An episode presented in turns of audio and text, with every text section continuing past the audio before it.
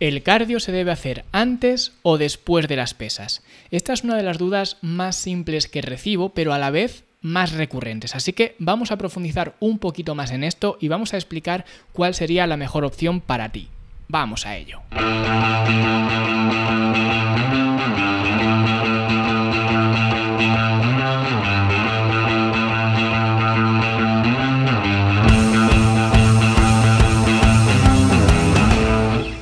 Al final, siempre que la palabra cardio entra en una consulta, en una duda o en un tema de conversación, tenemos que entender realmente qué es el cardio, porque la gente no suele entender realmente qué es el cardio y si esta palabra es el centro de la pregunta y no entendemos el significado de la palabra, entonces tampoco vamos a entender la respuesta. Es así de simple. Por eso, lo primero es a qué nos referimos coloquialmente con el cardio y qué es el cardio en realidad. Porque cuando hablamos de cardio, todos nos imaginamos subirnos a una cinta de correr, a una bici estática, a una elíptica, a lo que sea, o incluso simplemente salir a correr, ir a nadar o cualquier cosa así. Y es verdad, técnicamente todo esto es cardio, pero lo que tendemos a pensar es que el cardio es solamente eso, pero no lo es. El cardio o actividad cardiovascular es cualquier actividad que aumente tu ritmo cardíaco. Eso es cardio. Por tanto, estas actividades que he mencionado son cardio, como todos lo entendemos, pero también lo son muchas otras, entre ellas, por cierto, el entrenamiento de musculación, porque cuando tú levantas pesas, te aumenta el ritmo cardíaco y si no te aumenta es que no lo estás haciendo demasiado bien, ¿vale? Puedes comprobarlo de forma muy sencilla. Te levantas ahora mismo de la silla o si estás conduciendo pues te paras en una gasolinera, te levantas, o sea, estás de pie y haces 50 sentadillas. Te tomas el pulso antes y después de haber hecho las 50 sentadillas. Y miras si se ha elevado o sigue igual. Si se ha elevado es que has estado haciendo cardio y si no se ha elevado, pues que venga la ambulancia porque eso es que estás ya medio muerto, ¿no? Entonces, una vez que ya sabemos lo que es el cardio, ahora tenemos que distinguir los diferentes sistemas energéticos, que esto fue el tema de uno de los primeros podcasts que hice allá, pues no sé, por 2016 o 2017, no me acuerdo, y dentro de esos sistemas energéticos hay que distinguir sistema aeróbico y sistema anaeróbico. Y esto va a depender de la intensidad de la actividad y por tanto de la duración, porque intensidad y duración son inversamente proporcionales. Esto es como el sexo, ¿vale? Que por cierto, el sexo sería también cardio como tal. Pero bueno, el tema está en eso, que toda actividad física va a ser cardio, pero no toda la actividad física va a ser aeróbica o va a ser anaeróbica. Esto va a depender de, cómo sea o de cuál sea tu actividad física. Entonces, esto es importante porque técnicamente la pregunta no sería qué es mejor, hacer cardio antes o después de las pesas, sino que deberíamos preguntarnos qué es mejor, hacer ejercicio aeróbico antes o después de las pesas o qué es mejor hacer ejercicio anaeróbico antes o después de las pesas. Teniendo en cuenta que las pesas o el entrenamiento de musculación como tal, por su intensidad y su duración, es una actividad anaeróbica generalmente, ¿vale? Por eso solemos hacer series entre 6 y 20 repeticiones, que eso equivale a unos pocos segundos de, esfuerzo, ¿vale? Como máximo, porque ya si hiciéramos más repeticiones y por tanto, pues la duración fuera mayor, eso significa, como ya he explicado, que la intensidad sería menor. Y a menor intensidad, más aeróbico es el ejercicio o el esfuerzo que estoy haciendo. Entonces, preguntar qué es mejor, hacer ejercicio anaeróbico antes o después de las pesas, sería un poco redundante porque las pesas ya son un ejercicio aeróbico, o sea, perdón, anaeróbico. Así que con todo esto, la pregunta real sería, ¿qué es mejor? ¿Hacer ejercicio aeróbico antes o después de las pesas? Y sé que he dado muchas vueltas, pero tenemos que entender que hay que hablar con propiedad. Por eso es importante entender esto. Y ojo, esto no significa que yo mismo no emplee la palabra cardio, digamos, mal utilizada de vez en cuando, pero lo hago porque en medio de una conversación quizás no me quiero entretener en dar esta explicación que acabo de dar para no liar a la persona que tengo delante, porque al final la finalidad, el objetivo de una comunicación es que el receptor entienda el mensaje. Y si yo sé que el receptor piensa que cardio es igual a bicicleta estática, por ejemplo, yo puedo emplear la palabra cardio sabiendo la imagen que esa persona se dibuja en su cabeza aunque no sea exactamente eso, pero es lo que esa persona piensa. Entonces yo utilizo el vocabulario en función de lo que la otra persona piensa. Por eso muchas veces me vais a escuchar a mí y a otros muchos entrenadores decir cardio refiriéndome a lo que sería subirse a la bici, a la cinta, a la elíptica, a lo que sea, ¿vale? Que técnicamente no es lo correcto, pero lo hago porque mi finalidad no es ser correcto, mi finalidad es que la persona que tengo delante, en este caso vosotros, mi audiencia por así decirlo, entendáis el mensaje. ¿Vale? Por eso he sido tan pesado con esto, para que vosotros también lo entendáis y por eso he dado tantas vueltas para que entendáis realmente qué es el cardio. Ahora, una vez que ya sabemos esto, ya tenemos que responder la pregunta que hemos dicho que era más correcta responder, que es ¿Cuándo es mejor hacer ejercicio aeróbico? ¿Antes o después de hacer las pesas? Y normalmente os van a decir que es mejor hacerlo después de las pesas porque después del entrenamiento de fuerza, las reservas de glucógeno, puesto que el entrenamiento de fuerza o el entrenamiento de musculación, las pesas, como lo queráis llamar, esta actividad es una actividad, como hemos visto, anaeróbica, pues va a consumir más glucógeno muscular. Por tanto, si yo hago las pesas primero, esas reservas de glucógeno van a estar más agotadas. Por tanto, eso puede permitir que el cuerpo después, cuando vayas a hacer, entre comillas, ese cardio, ¿no? Esa actividad aeróbica, el subirte a la cinta o lo que sea, puedas utilizar más grasa como fuente de energía durante ese cardio, de nuevo, entre comillas, posterior. Sencillamente porque el glucógeno lo has utilizado antes, ¿vale?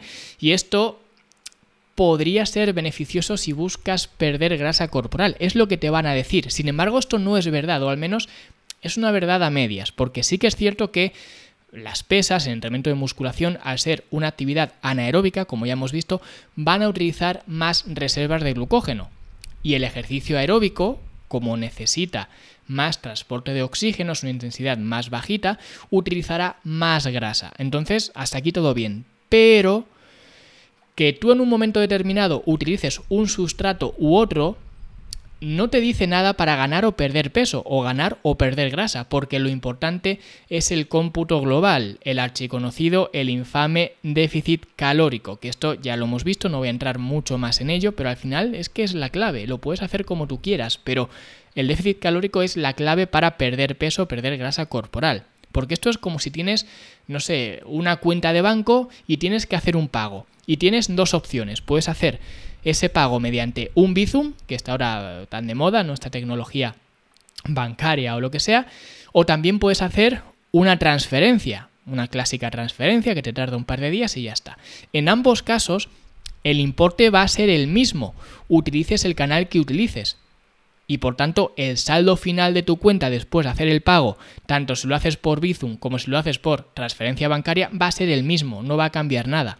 ¿vale? Entonces esto es un poco lo mismo, que quizás no es el mejor ejemplo, pero sé que se me acaba de ocurrir, así que es para que entendáis un poco que realmente los sustratos energéticos, si tú quieres perder grasa corporal, están siempre supeditados a ese déficit calórico, ¿vale? O a ese potencial déficit calórico. Entonces, por esa razón, no hay una respuesta a esta pregunta válida y definitiva, o más bien la respuesta válida y definitiva sería que no hay respuesta válida y definitiva. ¿Por qué? Muy sencillo, porque no hay ninguna ventaja o desventaja con respecto a la pérdida de grasa si haces el cardio antes o si lo haces después. Donde está la diferencia es en el rendimiento.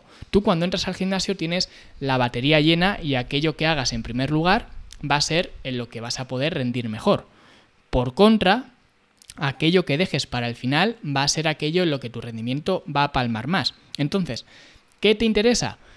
Pues no lo sé, eso ya depende de ti. ¿Tú para qué vas al gimnasio o tú para qué entrenas? Porque si la pregunta es, o si la respuesta mejor dicho es, para verme mejor, que probablemente seáis la mayoría, entonces aquí aplicaría lo que digo siempre con respecto al entrenamiento. Al gimnasio se va a construir, no a destruir. Por tanto, si tu prioridad es construir, lo que deberías hacer primero son las pesas y dejar para luego el ejercicio aeróbico.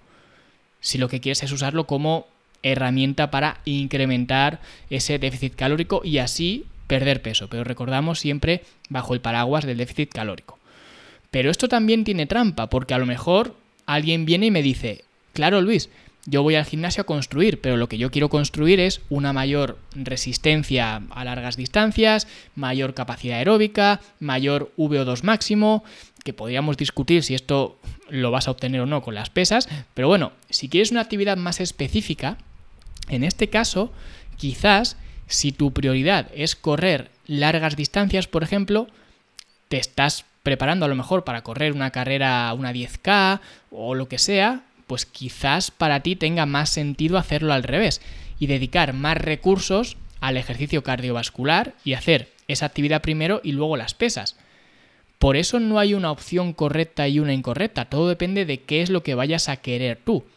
Por experiencia y por la audiencia que suelo tener, sé que para casi todo el mundo que me va a escuchar, hacer las pesas antes que hacer cardio o hacer de nuevo ejercicio aeróbico tiene mucho más sentido, pero es simplemente por una cuestión de recursos, no porque sea mejor técnicamente. Incluso, aunque tu prioridad fuera hacer largas distancias, usar el trabajo de pesas o de musculación o trabajo de fuerza, como lo queráis llamar, como preagotamiento, es decir, hacerlo antes, es algo también muy interesante y que yo personalmente lo he usado en varias ocasiones con clientes, eh, clientes de programa de coaching, que son clientes recreativos en las largas distancias, que a lo mejor se quieren preparar para una 10K o una carrera de estas solidarias, de estas de pueblo o lo que sea, ¿no? Porque aunque yo no soy un experto en largas distancias, en resistencia y demás, sé cómo funcionan los sistemas energéticos. Entonces, para evitar a esa persona hacer una cantidad de volumen de carrera enorme, que eso sería muy duro para sus articulaciones, especialmente cuando estamos hablando de una persona amateur, que lo hace como hobby, que no es un profesional o una persona más acostumbrada a esto, lo que hacía muchas veces es tirar un entrenamiento de pesas, de musculación, como lo queramos ver, muy dinámico en circuito o incluso tirar un típico finisher, finisher generalmente de piernas, ¿vale? De los que vemos en la academia, que esto ya digo, lo vemos en, en, su módulo correspondiente y vemos varios ejemplos y demás, pues uno de esos, hacer un par de rondas, o tres, o cuatro, o cinco, ya depende un poco, y después salir a correr. De esta forma, aunque pueda parecer que mi prioridad son las pesas porque es lo que he hecho antes, en realidad lo que estoy haciendo es agotar a esa persona para ahorrarle volumen de carrera. Mi prioridad sigue siendo la carrera, pero quiero agotarla de una forma más rápida para que tenga que hacer menos kilómetros corriendo y luego el día de la carrera esté acostumbrada a correr bajo esa fatiga con el glucógeno bajo.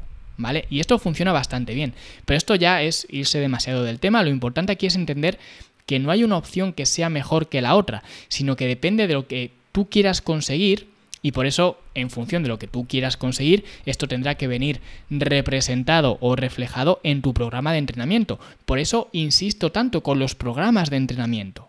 Porque eso es lo más importante con respecto a cuando vas a entrenar, tener un programa que refleje aquello que quieras conseguir. Así que sí, seguramente hacer el ejercicio aeróbico o el cardio, como mucha gente lo llama, después de las pesas, sea la mejor opción para la mayoría, para la mayoría de los que me estáis escuchando, pero no por una cuestión fisiológica, sino por una cuestión de prioridades. Así que espero que os haya gustado el episodio, que hayáis entendido la explicación real que hay detrás de esto y que lo podéis aplicar en función de vuestras necesidades. Y si no sabéis cuáles son vuestras necesidades, pues podéis hacer el test del perfil metabólico de una forma completamente gratuita desde fitnesslanube.com barra perfil donde el resultado os va a decir qué es lo que deberéis hacer para optimizar vuestro estilo de vida en función de esos resultados y que podáis con ello optimizar vuestro metabolismo. Y sin más, me despido, gracias por estar ahí al otro lado, si te ha gustado pues dale like, suscríbete, deja un comentario bonito en iBox o en cualquier sitio donde me estés escuchando y nosotros nos escuchamos como siempre la semana que viene. Hasta luego.